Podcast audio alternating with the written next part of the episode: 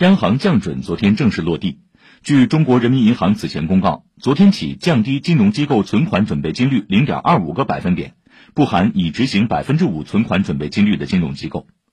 本次下调后，金融机构加权平均存款准备金率约为百分之七点六。分析人士总体预计，本次降准将释放五千五百亿元左右的中长期资金。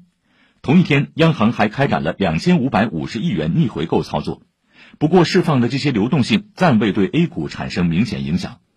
央行全面降准落地，首次注册制主板新股开始申购。根据发行安排，昨天开启打新的新股分别是登康口腔和中重科技，沪深交易所各有一只，对应发行价在每股二十元左右。两只新股拟募集资金超十九亿元。而接下来的周二和周三还将有八只主板新股启动申购，发行节奏较为密集。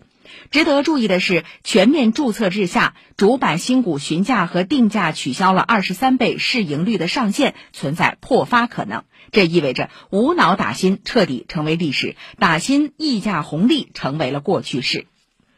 中信证券数据表明，二零一六年打新新规实施以来，创业板主板的核准制新股的发行市盈率分别为二十二点三零倍和二十二点四六倍，均低于二十三倍。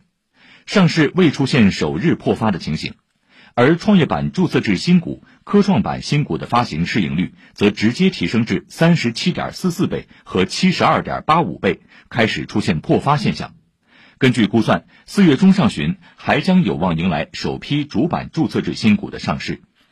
全面注册制实施后，主板新股上市前五日不设涨跌幅限制，第六个交易日开始恢复每日百分之十的涨跌幅限制，并且新股上市首日即可纳入融资融券标的。平安证券北京分公司负责人陈燕表示，全面注册制下打新规则出现变化。